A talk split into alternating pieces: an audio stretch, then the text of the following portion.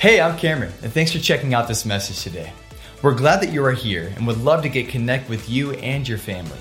One easy way you can do that is to text River Connect to 97000.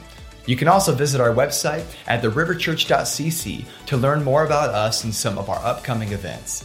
Lastly, if you would like to give to the River Church today, you can text the amount that you want to give to 84321 or you can head to our website and click the Give tab at the top of the page. Thanks again for joining us, and we hope you enjoy today's message.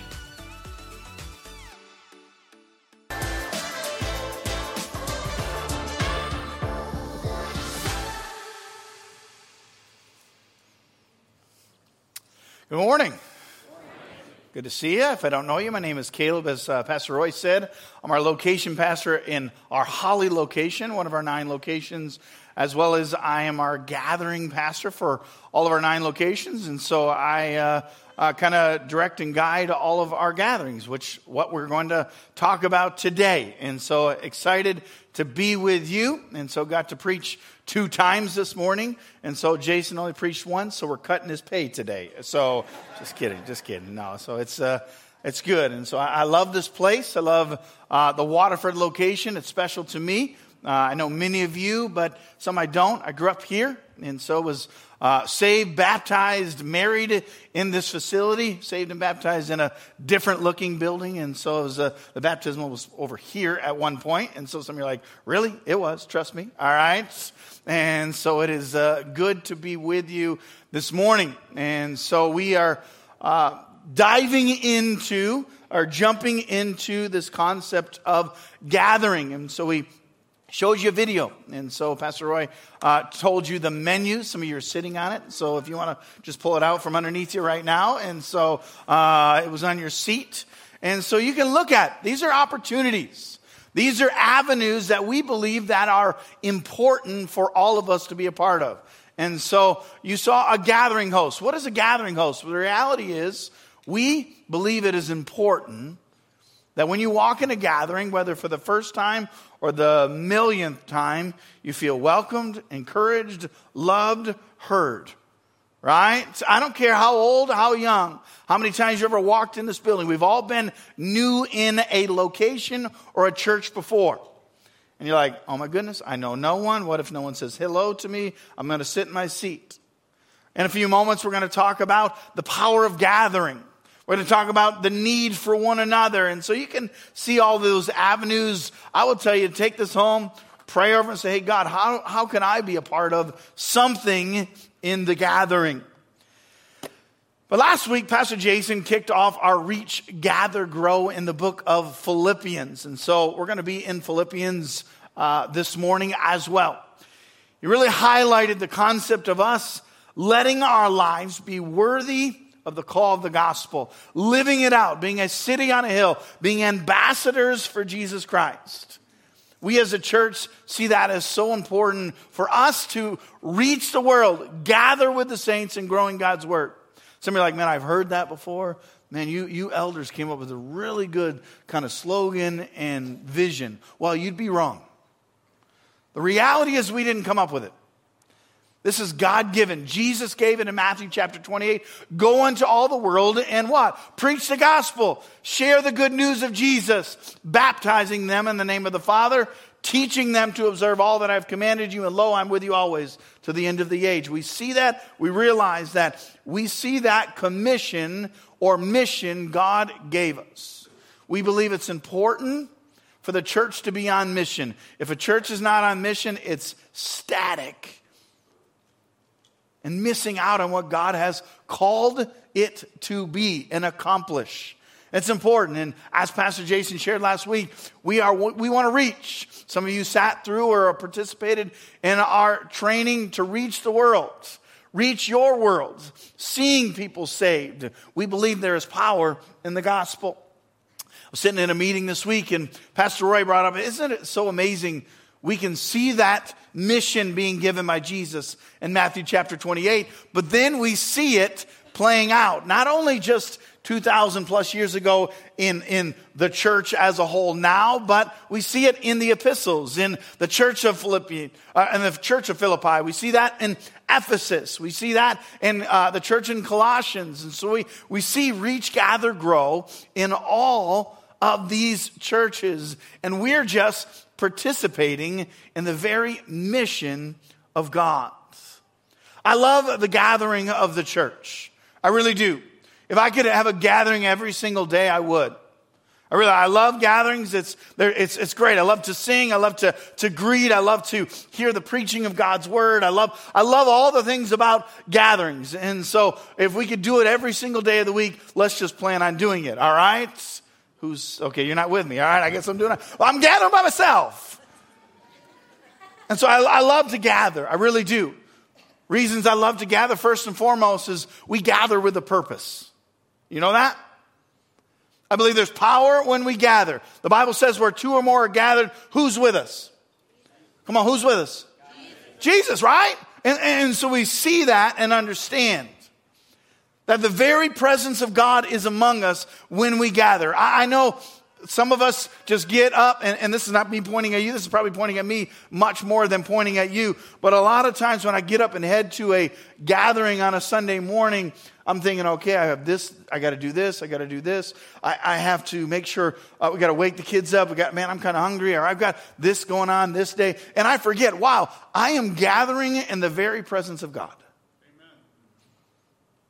And so we see that, that Christ is among us when we gather, when we, we, we, we're, we're gathered in His name, when we, we sing and when we, we give and when we preach and we, we love one another and we live out the very gospel amongst ourselves. That's the reality when we gather.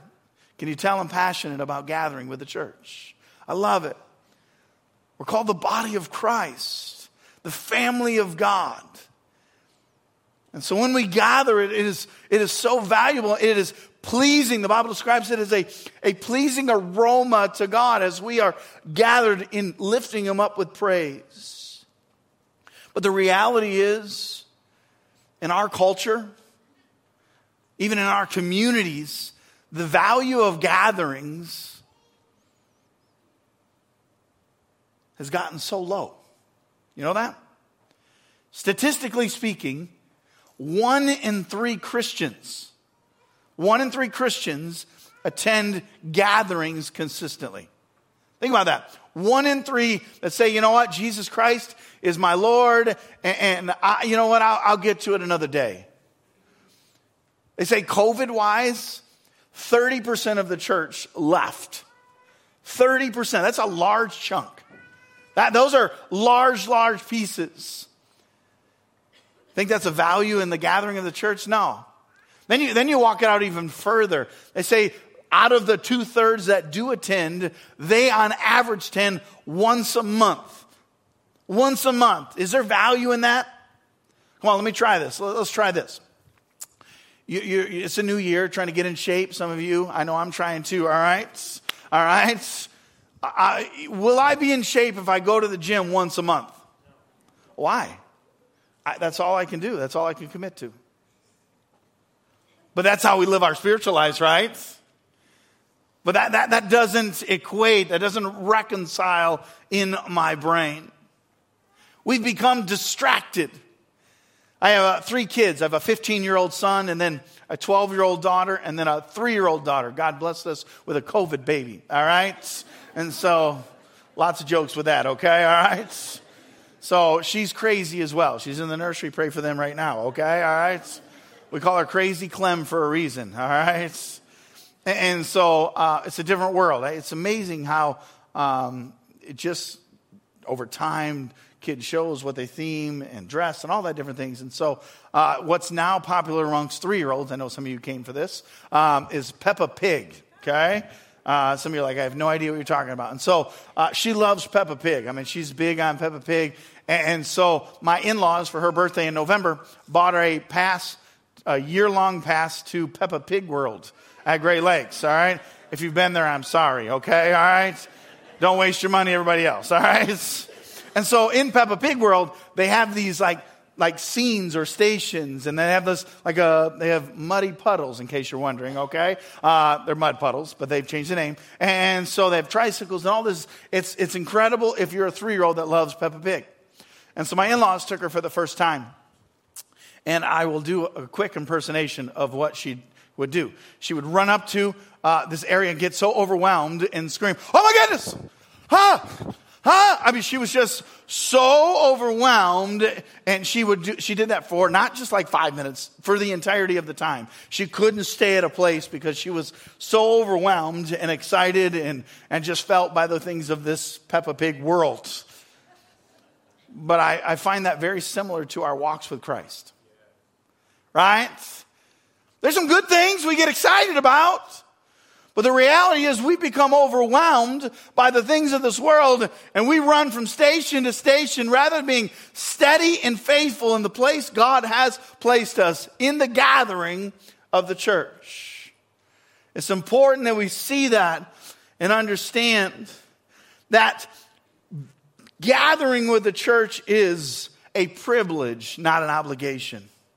It's a privilege not an obligation. As I mentioned a little bit ago, we'll be in Philippians chapter 2. Philippians chapter 2, we're going to look at the first four verses where Paul is communicating a, a great message here. Philippians chapter 2, if you have a Bible device, I always encourage you to read along. The verses will be up on the screen, but it's, it's great if they're right in front of you.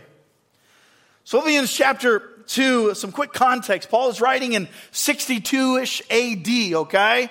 This is 62. He, historians believe that it was around 62, and um, he died somewhere around 64. And so you can see these are written right towards the end of his life. Moments, days, weeks, months before he would be killed for the gospel.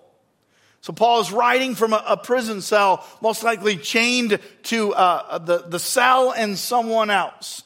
And so he's writing this message to the church of Philippi. He's longing to be with them, cheering them on. What I love about uh, Philippians chapter 1 is it's an encouragement to stay faithful through the distractions of the outside the church or the difficulties outside the church. Ephesians, or excuse me, Philippians 1 is, hey, you know what? There's going to be difficulties in staying faithful. Stay faithful. You can do it. There's going to be distractions. There's going to be hardships. There's going to be battles. There's going to be things. But hey, stay faithful inside. But then, chapter 2 is much of a transition point. Paul begins to not only talk about the difficulties outside the church, but talks about the difficulties inside the church. Got real quiet there. Yeah, there's difficulties inside the church. Where there's people, there's difficulties. That's the reality. That's every church, no matter what size, no matter what shape, no matter what color. The reality is there's difficulties, and Paul specifically deals with them in these four verses. He begins to read, he says, So if there is any encouragement in Christ, any comfort from love, any participation in the Spirit, any affection and sympathy. Complete my joy by being of the same mind, having the same love, being in full accord and of one mind.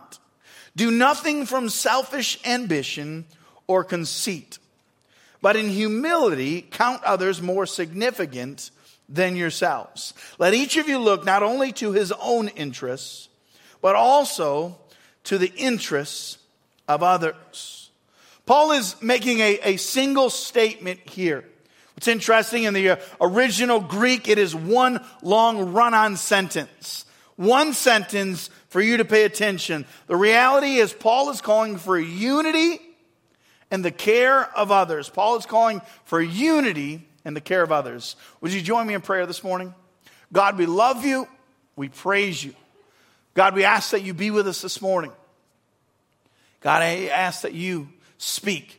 Let me get out of the way. May your spirit fill our hearts, fill my words.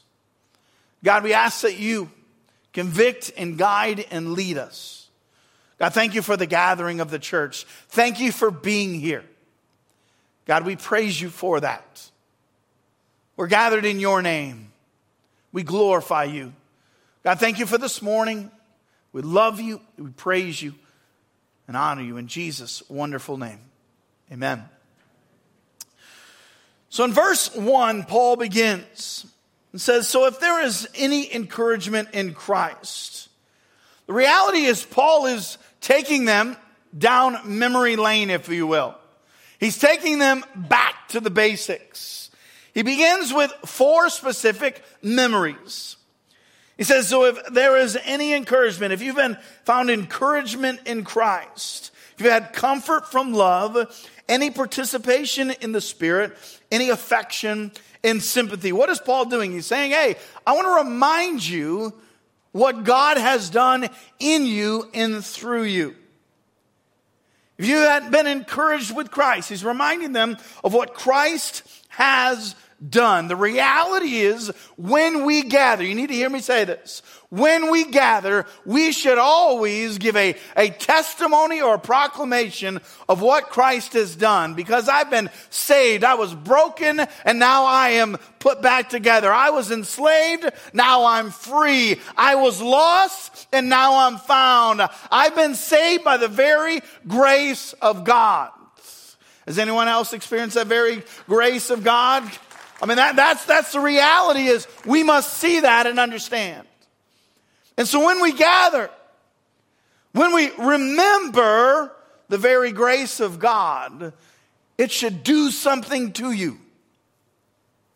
Not just go, oh, good, that was, that was a great day. Cool.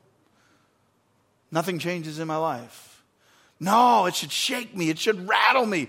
It should, it, it should alter how I view people. It should alter how I communicate. That's much of what Pastor Jason talked through last week, right? As we live out differently. We're told to live out what? A, a, a, a, holy living sacrifice. God has called us to live that out. He continues. Any comfort from love, reminding them of the love of Christ as unconditional love that neither heights nor depths Nothing, what? The Bible says, can separate us from the love of God. It then continues any participation in the Spirit. This is a concept of we've been called what? The temples of the Holy Ghost, the temple of the Holy Spirit. We are the very indwelling of God in our lives, but it also connects us with one another. As a believer, we have the very fellowship. And that's what this is describing. Then he continues with any affection and sympathy affection through Christ and towards one another. How we view, how we perceive, how we live our lives as followers of Jesus. But then Paul, after verse 1, says, okay, if, if those things happen to you, which you had lots of hands up in this room, if those things happen to you, this is, should be your response when you're gathered. You ready? It says in verse 2 Complete my joy by being of the same mind, having the same love, being in full accord, and of one mind. He calls us to unity. He calls us to unity. What, what unifies us? I was, I was thinking about that this week. What, what unifies the church? See, in, in culture, what unifies the church in some is a name on a building, the, the music played, the clothing worn. Yes, I'm wearing a Lions jersey tonight. Go Lions, all right, all right. Skin color, country of origin, seats in the auditorium. Right, those things unify us in the culture. Well, the reality is those things shouldn't unify us. Do you know that? Those aren't unifiers. Paul walks through what should unify us. He says the same mind in of one mind. That concept, that same mind, speaks directly towards mission. All right, if you miss everything else I said prior and post, you're like, man, this guy's annoying. He's talking too loud. I need you to hear me this, okay? Tune back in for a second. What unifies us is the very person and the mission of Jesus Christ. You need to, I'm going to say that again because it has to reverberate your soul. What unifies us is the very person and the mission of Jesus Christ. That is what should unify us.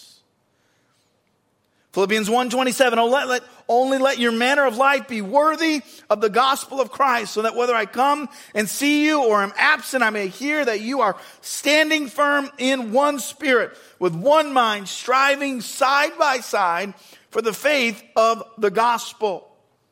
We are unified by what Christ has done in us, for us, through us, and what he's called us to. That's important that we see that and grasp that. That's why we hammer time the mission every January and September because we want the church. We want the mission, the mode, the calling of God to be together, unified that says, hey, we are heading in a direction, seeing and being used as vessels, ambassadors of Jesus Christ. It's important that we see that and grasp that. What's interesting is division is natural for us. Think about it. Division takes no effort. Division takes no effort. Like, hey, I don't like you, you don't like me, cool, see you later. Well, I, I, don't, I don't like how you did that. I don't, I don't like what you said. I don't like what you're wearing. I don't like your background. I don't like some of those things. I'm going to go take my ball and go home. Man, look at, look at denominations in America, right? You can look at the, the age of America, right? And see all the denominations that have gone just birthed out because we can't be unified on the mission and the purpose of Jesus Christ. And so we divide, we divide, we divide. We almost think like, wow, we're planning something new rather than going, well, I'm going to fight for unity. Like, isn't that an oxymoron? Fighting for unity. What's interesting is Jesus calls what? He says, Blessed are the peacemakers. That concept is a fighting for, it's an effort based. And for you and I, fighting for unity is important. Some of that, sometimes that means humility. Sometimes that means, hey, you know, I'm going to submit to someone else out of reverence for Christ. Sometimes it says, hey, you know what? My opinion, my preference, you know what? It doesn't matter. I'm okay. I'll swallow what I think should happen because I want to be what? Unified for the very person and the purpose of Jesus Christ. I read of a church split.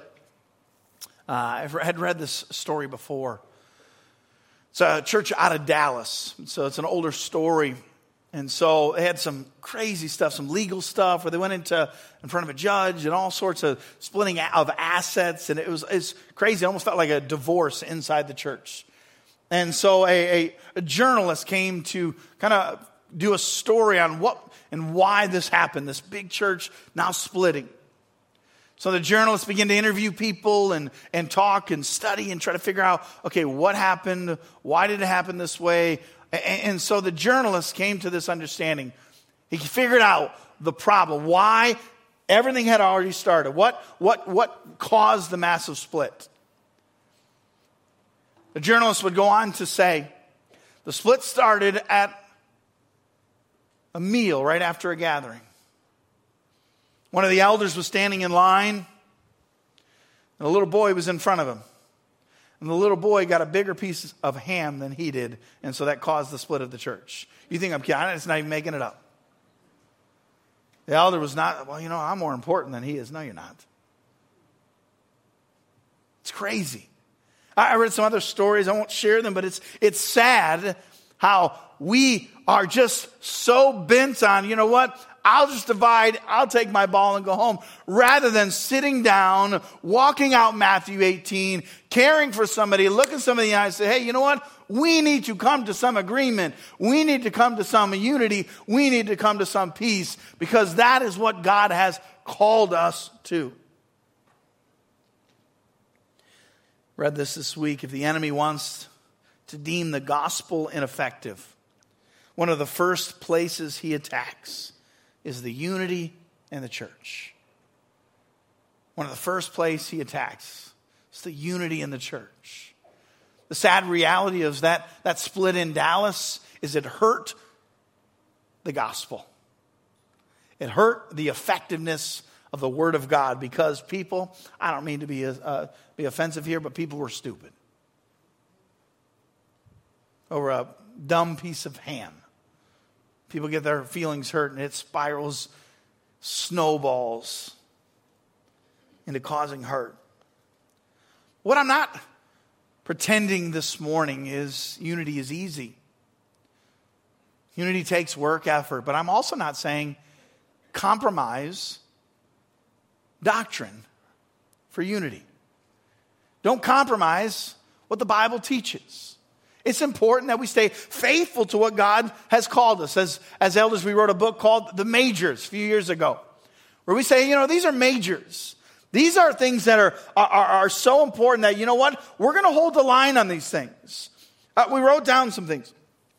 Inerrancy of Scripture, salvation by faith, and grace of God, the Trinity, that Jesus was God, that Jesus lived a sinless life, that Jesus died for our sins, that Jesus rose again and ascended to heaven. Jesus is coming back, and hell and heaven are real places where we will spend eternity. Those are some majors that you say, you know what? If someone's not locked step with them, you know what? We may not partner with them in, in that area. See, we love to fight over things. You know what I didn't say is Jesus is coming back before the tribulation or middle of the tribulation or after the tribulation. Churches split over that. Churches argue over that. You ready? I don't want to argue with it. Guess what I say? Come, Lord Jesus, come. Revelation chapter 22. I don't know when you're coming, but I know you're coming back, and I trust you for it. Your plan, not my plan. Your will, God, not my will. Isn't that what we pray? That's the Lord's prayer. Let your will be done in, on, on earth as it is in heaven. And, and so we grasp that and understand that unity takes effort. Paul goes on beginning in chapter 3 to talk through some warning of false teachers and being protective of the gospel and doctrine. It's important. So, in these first two verses, he begins and calls us to faithfulness, unity. Then he does in, in, in verse 3 do nothing from selfish ambition or conceit, but in humility count others more significant than yourselves. Let each of you look not only to his own interests, but also to the interests of others. This is a monumental statement here. We read it and go, okay, sounds good. In the full totality of the Bible, we know that Jesus says, hey, do unto others as you want done to you. We see how Paul talks about self sacrifice, and, and, we see this. But you got to read this outside of the totality of the Bible. I know you're like, how can I do that? Well, let's, let's think about it, okay? A letter given to the church of Philippi. The Philippians receive it. They don't have the complete word of God at this time. And so now they're thinking, okay, we've been infiltrated by Greek philosophy. We've been infiltrated by, by, by Roman teaching that taught about what? Self. It's all about, you know what, I've got to be good. I've got to figure it out. I, I got to be my self esteem. I've got to get what I want. You know what? These selfish desires that I have, I deserve them. That's not familiar to anyone else's culture, by the way. Okay, just me. Okay, that's our culture, just in case you're wondering. Right? It's infiltrated our culture. And so now we see Paul creating a monumental statement instructing the church to live differently. He tells them to count others more significant than themselves. I'm going to say this. I don't mean to offend anybody in the room. Want you know this. I love you. It's not my personality. I like to be liked. I'm a people pleaser at heart. But I want you to hear this. The gathering of the church is not about you. Like, oh my goodness, did he just say that? Kick him out of here. It's not.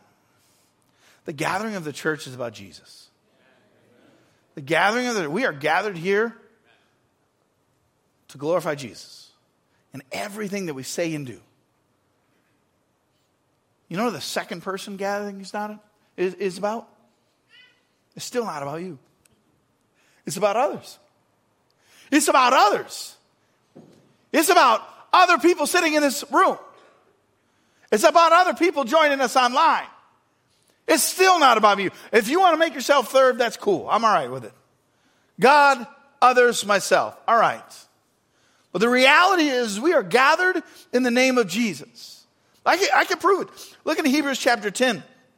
Let us hold fast the confession of our hope without wavering, for he who has promised is faithful.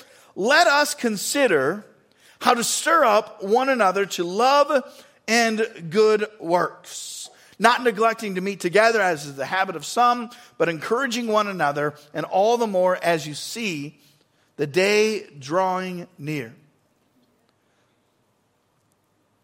Stirring others to good works. You've got a King James that says, spur one another.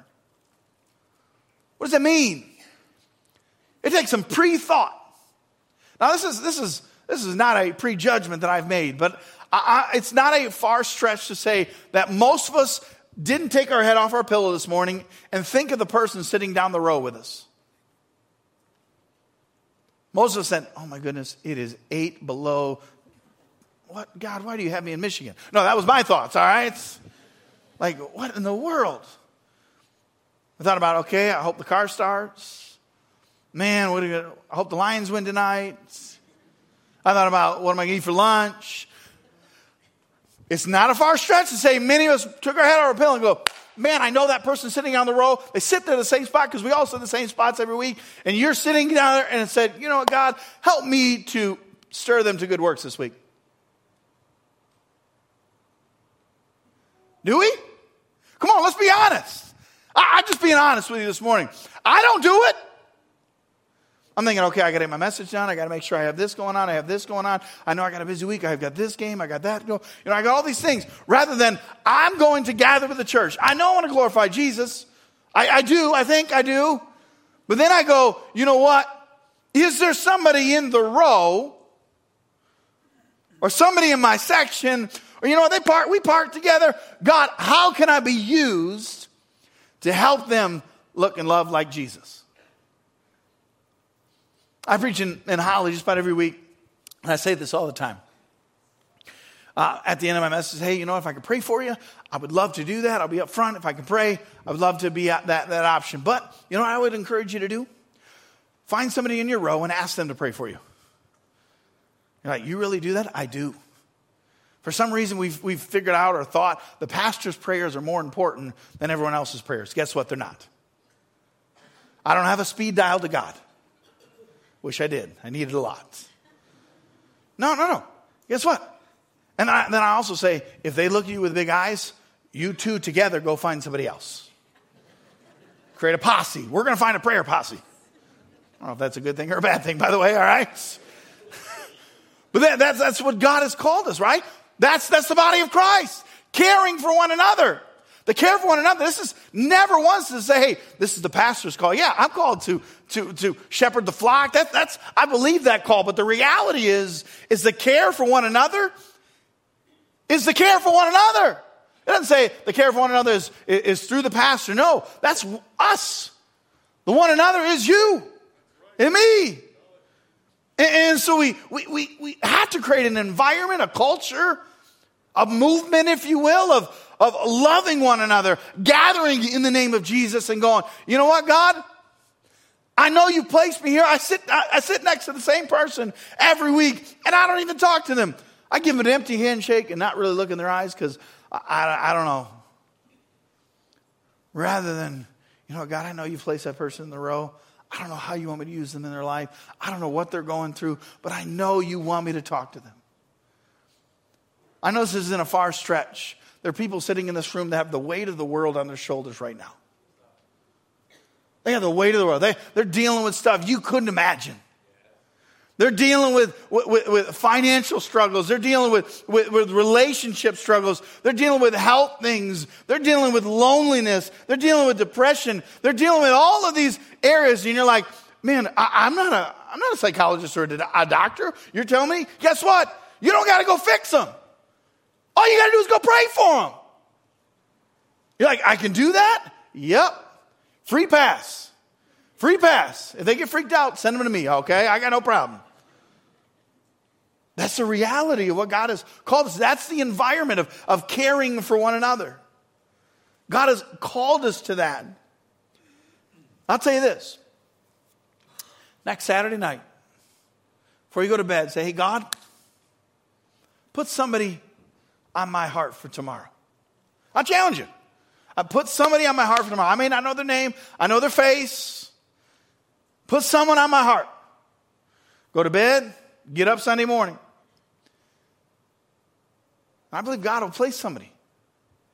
You'll come, gather with the church. 10:30, hopefully the weather will be better. And then go say, hey, can I pray for you? I don't know what God has placed in my life, but I just feel led to pray for you. That's it. I'm not being judgmental. And can I pray for you this week? I'll tell you what, you will change their life. You think I'm kidding? That's the truth. See, Galatians 6 2 called us to bear one another's burdens. Colossians 3 called us to bear one another. We're, how are you supposed to do those if you don't talk? You don't know one another. You don't pray for one another. You don't care for one another. It's not a church gatherings are not a checkbox on a Sunday morning. Well, done that rest of the week. No. If we've experienced the salvation of God, the very grace of God, the love of God, the Holy Spirit lives inside of us, the gathering in the church should bring power in our lives. It should. I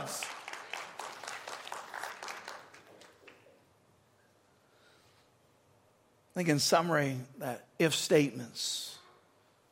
I read this week, Paul's not meaning if these happen, he says, since you've experienced Christ since you've experienced the love of the love of God, since you have the Holy Spirit living inside of you, since you have a, the affection and the mercy of God, you should be like minded, have the same love, be in one spirit, one purpose, not have selfish ambition or vanity, placing others more important. Since you've experienced the very hand of God in your life, you should live and look differently.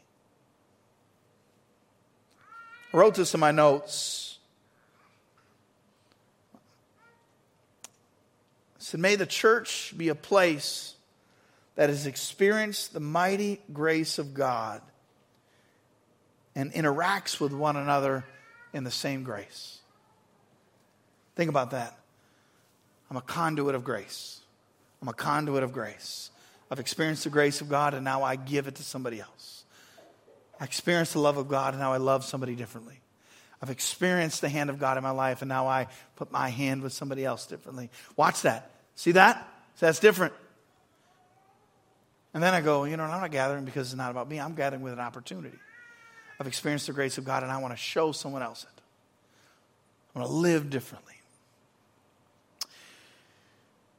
Every summer I get an opportunity. It's been, wow, like 12 years in a row. I I get asked to come preach at a camp in, in San Diego. And so it's in July. It's always a hard thing to say no because it's up in the mountains. It's just beauty, beautiful. On the, on the game field of the mountains, you can see the ocean. I mean, this is like incredible, incredible place.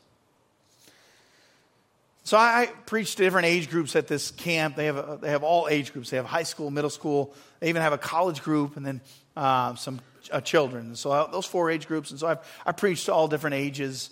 And so, uh, actually, this summer I'll be preaching to the high school. And so, a few years ago, I was preaching to the high school group. Uh, an auditorium uh, a lot smaller than this, seats about two, two, three hundred. And I preached all week, and so Wednesday's an interesting day at camp. So Wednesdays are always interesting. You've been to camps. Wednesday is like a like a pivotal day. I've always think as a speaker, it can either go, you know what, this is great. I feel like people are, are really in, or oh my goodness, they're off the rails. I gotta, I gotta re, retool. And so it was Wednesday morning. I play games, and I like to do all that stuff. And I, beginning of chapel, I, I just felt by the Holy Spirit say, hey, you know what? Just pray before. Just ask, ask if you can pray for somebody. Just, uh, and so what I did is I, I, I asked everybody to bow their head and close their eyes, and. I, I said, hey, you know what? I, I, I, don't do this every week. Don't really do it every, every year at camp. I just felt led to pray. And so, can I pray for somebody in the room? And hands go up, hands go up. And so it was like probably fourth row over to my left. This is high school senior. His name was Tim. Went by Timothy. I watched his hand go up, and not just his hand go up, but you know, you see someone's just like their demeanor just break. I watched tears roll down. Now, this is like a 18 year old kid. I mean, you're not supposed to cry on Wednesday morning. You can cry at the campfire camp. Like Wednesday morning, it's, just, it's an interesting thing. Begins to cry, and I go, okay. So I, I prayed for everybody and get done praying. I preached my message, and then dismissed. People would roll out and said, thanks, good job, and all the different things. But Timothy didn't move. He didn't move. I'm thinking, okay. So I walk over to him and said, Hey, man, what's, what's going on? So we had played basketball together through the week. We had played games and all the different things. A big, athletic kid.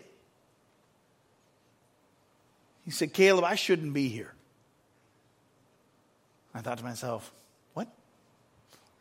that's a weird thing to say. So why, man? What's, what's going on? He began to tell me all the things in his life. He said, I know Jesus, but I'm not living the right way. I've been distracted. I've been pulled away. I've been doing all these things in life. I, am just falling into the trap of the world, and I, I, I, shouldn't be here. He said, and really, two weeks ago, I wasn't coming. I said, well, what changed? Said, just a few days before camp, God saying, hey, you need to go to camp. My life was a wreck. It's a disaster. I wasn't sure direction, future, and I don't know what I want to do in my life. And I just, I feel hopeless. But the reason I'm here, I'll never forget what he said. So the reason I'm here is I knew God would be here. I, will never forget this. I mean, I, this 18 year old kid, I went, man, you knew God would be here. I tell you that story because isn't that the gathering of the church? Or should be? That whoever walks in these doors, walks up these steps, take the elevator, I don't know where they find themselves, joining us online, should have full confidence that wherever they're at in life, and that may be you sitting in these seats today, this morning. So, Caleb, my life is I, I feel like I have the weight of the world on my shoulders. I'm not sure how to navigate, how to move forward. I'm, I, I'm stuck. But on the snowy Sunday morning,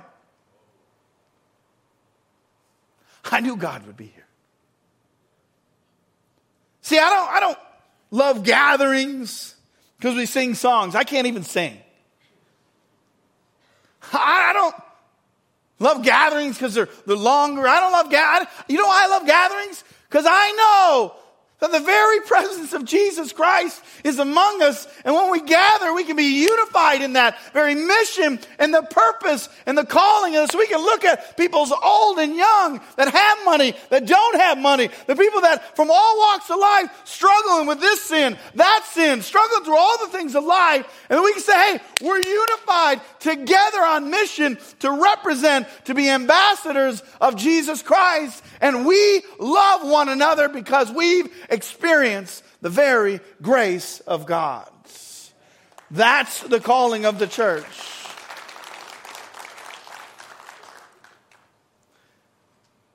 See, maybe our reputation, may our calling, people driving down Airport Road, and I know God's there. And they'll see our unity and our care for others. Amen. Amen. Can I pray for you this morning? God, we love you. God, we praise you. Thank you for this morning. God, thank you for your word. God, we adore you. We elevate you this morning. God, thank you for the challenge in my own life. That division just seems so easy at times. And may we fight for unity and care for one another. God, may you guide us. May you protect us. May you lead us. We've experienced the very grace of God. Help us to be conduits of it. God, we just praise you this morning. God, if there's somebody in this room that is battling the weight of the world, God, may you put someone in their path before they leave this room. May you put someone in their path. They're joining us online next, today, or tomorrow, may you put someone in their path. May you equip one of us.